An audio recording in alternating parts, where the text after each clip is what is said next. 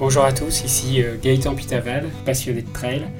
Je vais vous partager les histoires de trail à travers ce podcast, des histoires d'hommes, de femmes, des aventures, des émotions, mais aussi des histoires de courses mythiques. Bienvenue à tous.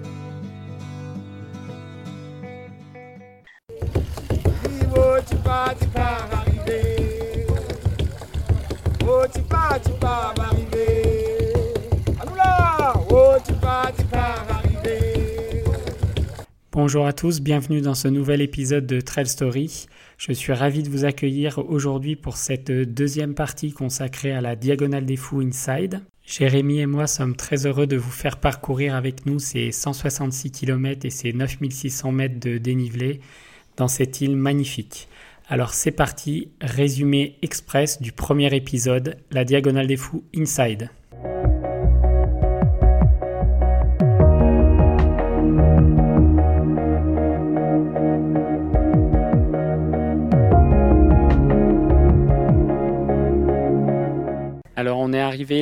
Lundi 14 octobre euh, à La Réunion. Il y a un truc qui est génial, c'est tu arrives à l'aéroport Roland Garros et puis tu as euh, Bienvenue Azote euh, Trailer et puis tu as un comité d'accueil avec l'équipe d'organisation de la Diagonale des Fous. Bienvenue pour cette 27e édition du Grand à tous ceux qui viennent de l'extérieur Quand on arrive euh, donc à Saint-Pierre, là on comprend tout de suite au volume de l'organisation que c'est euh, c'est quelque chose d'énorme comme le Tour de France. Quoi. Et juste après, ils ouvrent les portes pour aller se diriger sous l'arche euh, de départ. Et là, ça se met à pousser, mais quelque chose de terrible. Et puis là, l'ambiance de, de Saint-Pierre qui monte avec mes, mes l'impression d'être des stars de rock. Quoi. C'est, il y a des milliers de personnes qui hurlent, qui,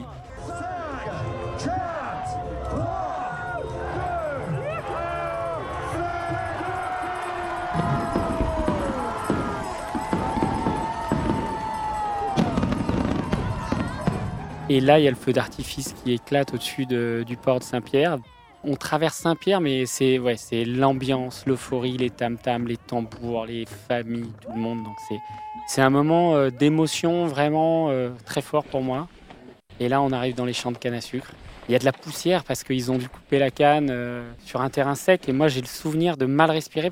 Et il y a la lune qui est en face et les étoiles. Et euh, je me dis, là, tu vas profiter. Mon gars, là, t'es là, t'as fait as fait l'entraînement, tu as fait 8000 bornes, et là tu profites. Et c'est parti comme ça, dans la nuit, sous la lune et tout. Et c'est tellement beau que dans les sapins, à un moment, je me dis, il y a la pleine lune, j'éteins ma frontale.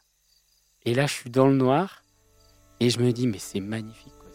C'est- le moment que je suis, enfin, c'est des moments comme ça que je suis venu chercher. Après, on voit l'aube du jour qui commence euh, à arriver, le soleil se lève, et il y, a les- il y a la beauté de l'île qui s'offre à nous. Et il y a une vue euh, sur le piton des neiges là qui est extraordinaire. Et c'est un moment, euh, on parle de, trail comme, comme l'évasion, l'aventure, et c'est des moments comme ça. Quoi.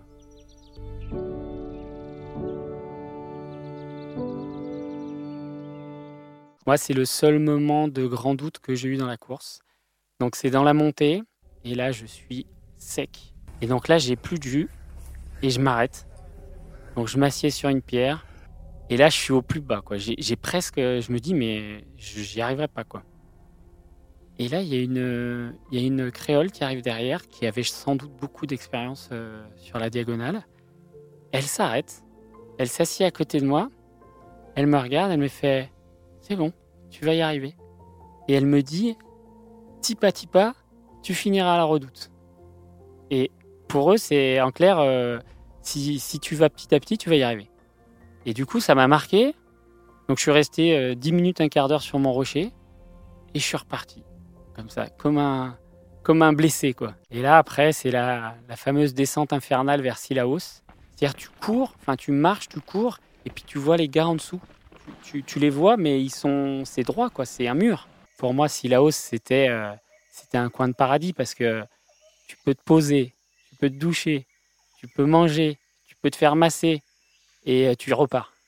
Et ensuite, tu arrives à un, ravito qui est, très important, qui est un moment clé euh, de la course, qui s'appelle euh, le ravito euh, de l'entrée du col du Taibit. Et en l'occurrence, ce, ravito-là, il est, un peu plus, il est en bas du col. Et, et c'est un peu à, enfin, c'est à ce ravito-là que tu prends la décision de rentrer ou pas dans ma fat. Parce que si tu rentres dans ma fat, tu es obligé d'y ressortir par toi-même parce qu'il n'y a pas de route. Et donc, euh, avant de rentrer dans ma fat, j'ai vu beaucoup de gens abandonner. Jérémy m'avait dit, si tu rentres dans ma fat, tu finis. Et de voir tous ces gens qui abandonnaient, comme dans le livre que j'avais lu, parce qu'Antoine Guillon, il dit, euh, les gens, ils hésitent à rentrer dans ma fat, c'est-à-dire que ça va être dur. Et donc là, je suis en haut du col du Taibit, et je me dis, tu l'as fini. Tu rentres, tu finis. Et là, j'avais l'œil du tigre, quoi. L'œil du tigre, c'est il n'y a plus rien qui va m'arrêter.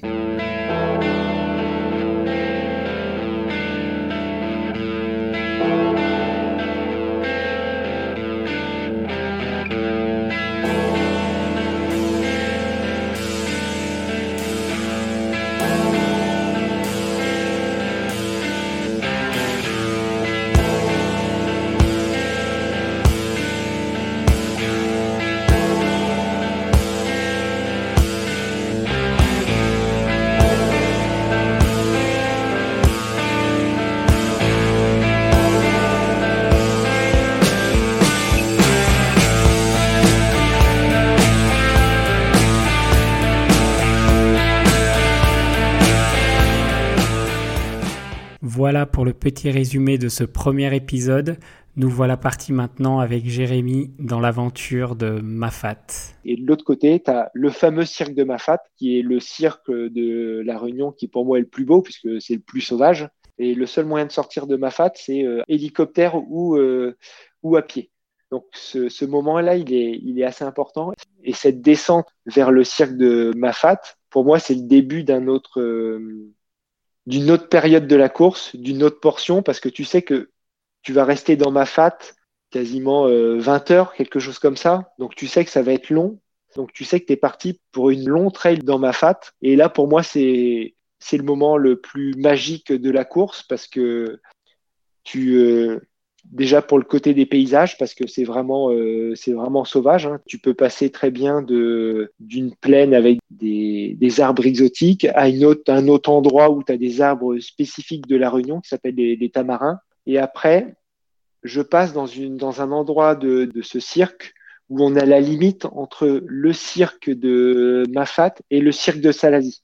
Et pour moi, ça, ça coïncide avec euh, le début de la tombée de la nuit. Et à ce moment-là où tu, où, tu passes à cet endroit-là, qui s'appelle le col des bœufs, euh, qui a un point d'entrée de, dans Mafat depuis le cirque de Salazie, bah là, es, tu passes finalement d'un, d'un, d'un climat plutôt tropical et sec à, un climat beaucoup plus humide, avec du brouillard, euh, voire de la pluie, et un terrain complètement euh, gadoueux. Donc euh, tu, tu passes vraiment en aller en deux kilomètres de conditions de trail complètement différentes. Donc, tu as ce passage-là qui dure pas très très longtemps parce qu'après, tu vas rebasculer euh, dans Mafat où euh, tu vas, euh, où tu vas courir dans la forêt de Mafat, notamment par différents endroits, notamment sentiers scouts. Et en fait, tu es sur un sentier, tu es sur une espèce de, de crête. Et là, tu le vois avec le vide à droite et le vide à gauche. Et, pour moi, là, cet endroit-là, c'est le début de la nuit dans Mafat, une nuit qui va durer à peu près 10-12 euh, heures euh, où, où, tu sais que ça va être long parce que tu vas tu vas pas arrêter de faire des up and down euh, dans ma fat, tu vas passer des escaliers, des ponts suspendus, tu vas passer dans des forêts avec des bambous qui ont un diamètre de plusieurs dizaines de centimètres. Tu sais aussi que bah, à ce moment-là, tu vas devoir t'arrêter dormir. Donc moi, c'était mon cas, les deux années où, finalement, bah, tu t'arrêtes entre deux arbres, un peu au fond de la forêt, tu te mets sous ta couverture de survie et tu vas faire une petite sieste. Donc euh, ça, c'est aussi un moment, euh, c'est un moment assez particulier dans la dans la course parce que ça, tu le fais que sur un ultra trail. Hein. S'arrêter au milieu de la course pour dormir sur le coin d'un chemin, euh, c'est pas tous les quatre matins que tu le fais et tu le fais pas en entraînement. Ça, quand tu le fais généralement, si tu le fais bien, justement, faut le faire au moment où tu es plus épuisé de telle sorte que quand tu te couches, quand tu te poses, bah, tu t'endors tout de suite. Quoi. Tu, tu, fais tu fais une micro-sieste de 15-20 minutes qui te requinque, mais c'est nécessaire pour, pour continuer. Et là démarre la nuit. Pour moi, c'est une des plus belles nuits de ma vie. C'est le cirque de Mafat, c'est coupé de la civilisation. Il n'y a pas de route, il n'y a pas d'éclairage, il n'y a pas, il y a rien. Il n'y a que de la nature sauvage et des gens. Et dans cette nuit-là, moi, j'ai fait un voyage presque mystique dans le sens où c'est un voyage à la fois intérieur et physique parce que bah, ça fait déjà, euh, c'est ta deuxième nuit où tu dors pas. Et euh, tu passes par euh, plein de choses parce que ton cerveau, il est sous les étoiles, dans un endroit unique au monde. Et tu penses à des choses que tu as dans ta vie de tous les jours, tu n'as jamais le temps d'y penser. Jamais. Ça, c'est des moments uniques et c'est pour ça que je fais du trail. C'est que le trail, c'est à la fois un, un, sport où tu voyages intérieurement, tu vis des émotions avec les gens. Et cette nuit dans ma fat, c'est quelque chose d'incroyable de par euh, le voyage intellectuel et spirituel que j'ai pu faire.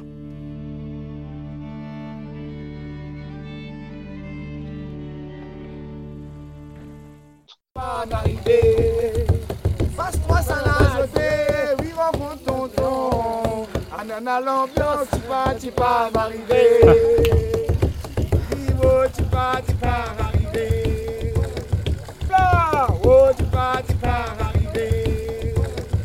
continue évidemment dans, dans, le, dans, dans, le cirque de Mafat et tu vas même à un endroit où tu es tout, tout, tout, tout en bas du cirque de Mafat, un endroit qui s'appelle euh, Roche Ancrée où tu vas passer une petite rivière.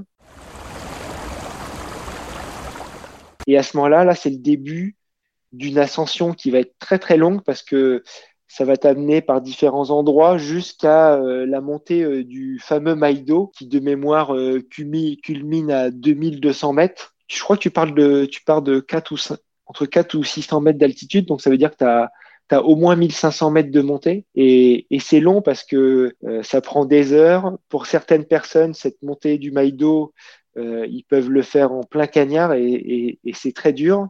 La première année, moi, je l'ai fait euh, plutôt, euh, on va dire, euh, à la matinée bien entamée, en tout cas le soleil déjà levé vers 9 heures du matin de mémoire. Et la deuxième fois, je l'ai fait de nuit. Et, c'est vrai que le montée de nuit, la montée de nuit, c'est beaucoup plus facile parce qu'il fait, il fait moins chaud. Par contre, en le montant de nuit, tu loupes quelque chose d'extraordinaire. C'est justement le paysage quand tu es en haut du Maïdo et tu vois tout le cirque. Donc ça, malheureusement, quand tu le fais de nuit, tu le loupes. Et pour moi, c'est le plus bel endroit euh, de l'île. Euh, et moi, personnellement, il y, a deux, y a deux endroits au monde qui m'ont époustouflé en termes de paysage. C'est euh, le Maïdo, quand tu es au bord du Maïdo et tu vois tout le cirque de Mafat et le Grand Canyon. C'est vraiment les deux, les deux paysages, moi, qui me, qui me prennent au cœur à chaque fois que je les vois. À la sortie de Mafat, faut en sortir. Et là, il y a ce fameux Maïdo. Et le Maïdo, moi, je l'ai fait en plein cagnard. Donc, je suis en train de commencer l'ascension du Maïdo en passant par Roche Plate. Donc euh, derrière c'est magnifique. Regardez ce qui m'attend le mur là-haut. Et après tout le reste c'est trop beau. Là il y a le jour qui se lève. C'est magnifique.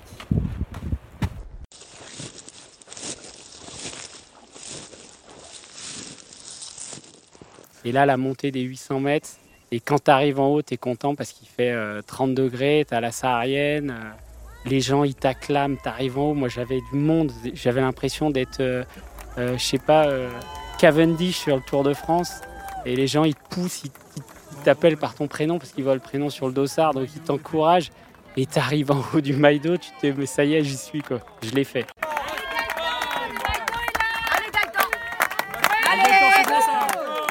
Ça y est là. Allez Gaëtan, il se balade Gaëtan. allez, allez.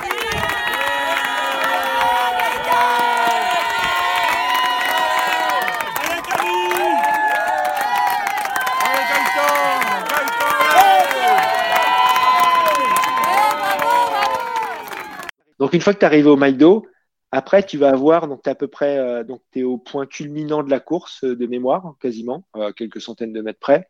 Et après, tu vas avoir une très longue descente, en gros, qui va t'amener jusqu'à la côte, euh, jusqu'à la côte. Donc en gros, je pense que tu as au moins 15 km de descente. Et ce qui te passe, cette descente-là, qui t'amène à Sans Souci ou à Île Savannah, c'est qu'une c'est une descente très très facile, où finalement c'est là où tu pourrais le courir le plus vite de la course mais c'est tellement long qu'au bout d'un moment, tu es obligé de, en tout cas me concernant, d'avoir euh, un coup de mou parce que en plus, tu as vu un peu les plus beaux paysages de la Réunion et là es dans, tu, descends un peu une piste, euh, une piste euh, où c'est assez joli, hein, mais le, beau du paysage était derrière toi et donc 15 km d'un même paysage, au bout d'un moment, tu, tu peux aussi potentiellement, en entraînement facilement, tu aurais pu courir peut-être entre 12 et 15 km heure. Et ben là, tu as fait plus de 100 km de mémoire.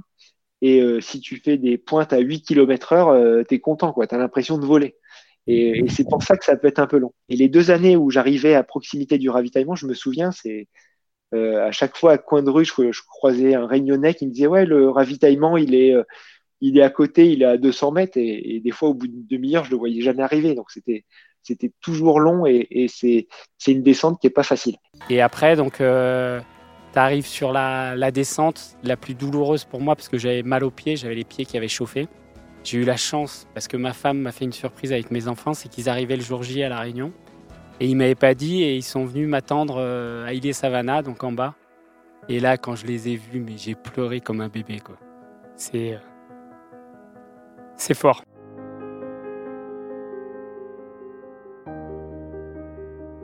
Et en même temps, quand tu sais que tu que es ici, euh, mentalement, tu sais, enfin, toi me concernant, tu sais que tu as fait, fait le plus dur de la course et tu te dis, euh, euh, et, tu, tu, commences à voir des images de, de l'arrivée et te dire, mais en fait, je, je, vais, je vais quand même réussir à la finir. Je suis à plus de 100 km, j'ai fait toutes les difficultés de dénivelé, etc. Enfin, même a encore des difficultés après, on va y venir. Mais, mais tu, tu as aussi un sentiment de, de tu commences à, te projeter, euh, à voir des images de l'arrivée et aussi à te, à te donner des images positives qui, qui te font aussi du bien. Et après, euh, ça t'amène, euh, différents passages qui mixent un peu des passages dans des champs de canne à sucre et des fois dans des, dans des forêts assez escarpées où c'est limite de l'escalade parce que tu as des gros cailloux, tu as des cordes, etc. et c'est pas facile. Et souvent, quand on parle de la diagonale des fous, on parle euh, des cirques, on parle euh, du volcan, on parle euh, du Maïdo, de Mafat, on parle du chemin des Anglais, qui est un peu plus loin, mais on parle jamais de chemin Ratino.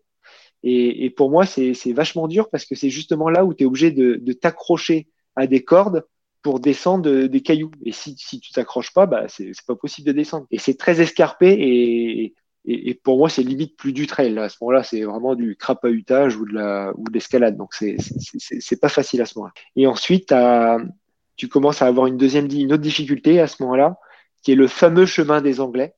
Donc euh, tu arrives donc à la possession, qui est un autre un autre ravitaillement. Et à partir de la possession, tu vas prendre le, donc la direction du chemin des Anglais, le fameux chemin des Anglais euh, dont on parle souvent euh, sur la sur la diagonale des fous. Alors, chemin des Anglais qui, finalement, quand tu vas le voir en reconnaissance, parce qu'il est facilement euh, facile d'accès sur la côte, qui te paraît euh, pas hyper euh, difficile. Par contre, quand tu le fais plutôt vers la fin de la course, où tu as du mal à mettre un pied devant l'autre et que tu cours là-dessus avec, en fait, si tu te loupes, bah, tu peux te, te, faire une cheville, bah, tu es beaucoup plus prudent et c'est vraiment pas facile. Et moi, je l'ai fait une fois de jour et une fois de nuit. Et dans les deux cas, c'était pas facile. Tu es vraiment obligé de, de, mettre un pied devant l'autre parce que c'est une multitude de, de pavés, hein, mais des pavés qui font pas la même taille. Et euh, entre les pavés, il n'y a pas de joint. Il, y a, y a, y a un trou de 30 cm. Quoi. Donc c'est c'est pas facile. Et à un moment, quand tu dé, quand tu continues ce chemin des Anglais, tu redescends euh, vers la côte, vers euh, vers la grande chaloupe. Tu as un moment 4-5 lacets où tu marches sur des pavés qui sont posés à la verticale où tu te demandes comment ils ont été posés.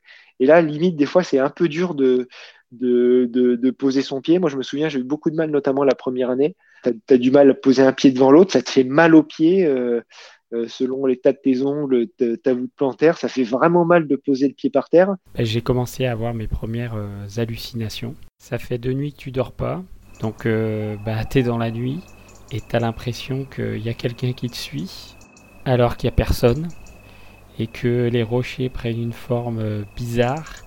Et j'ai vu des rochers se transformer en chèvres, en chiens couchés. Donc euh, ouais, c'est une expérience à ce moment-là qui est un peu flippante. Surtout quand tu sais que ce chemin a été construit euh, par des esclaves dont beaucoup ont laissé leur vie pendant les travaux. C'est vrai que ce chemin des Anglais, il était un peu flippant pour moi.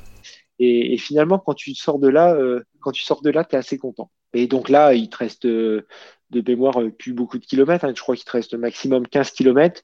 Et finalement, après, la, dernière difficulté, bah, ça va être d'arriver en haut de, la ville de Saint-Denis et, le fameux Colorado, avec une, longue descente de, de mémoire 7, 7 km, quelque chose comme ça, qui va t'amener, euh, alors pas très facile, et qui peut être encore plus compliqué par temps euh, si, la, si le temps euh, est humide et que le parcours est boueux. Donc moi j'ai eu de la chance ces deux années c'était sec et encore une fois c'est un moment euh, top parce que même si ça te paraît un peu interminable, tu sais tu sais que tu arrives au bout, tu commences à entendre speaker dans le stade, tu sais que tu arrives, tu sais que tu vas voir tes, tes amis et, et, ta famille et tu as comme un, un, un, un, regain de forme et et t'oublies un petit peu euh, tes douleurs, euh, euh, les difficultés de la course et, et tu descends, mais tu as, la banane, quoi. Tu as, as le sourire jusqu'aux jusqu'aux oreilles et l'arrivée, elle a toujours quelque chose de, de, de savoureux.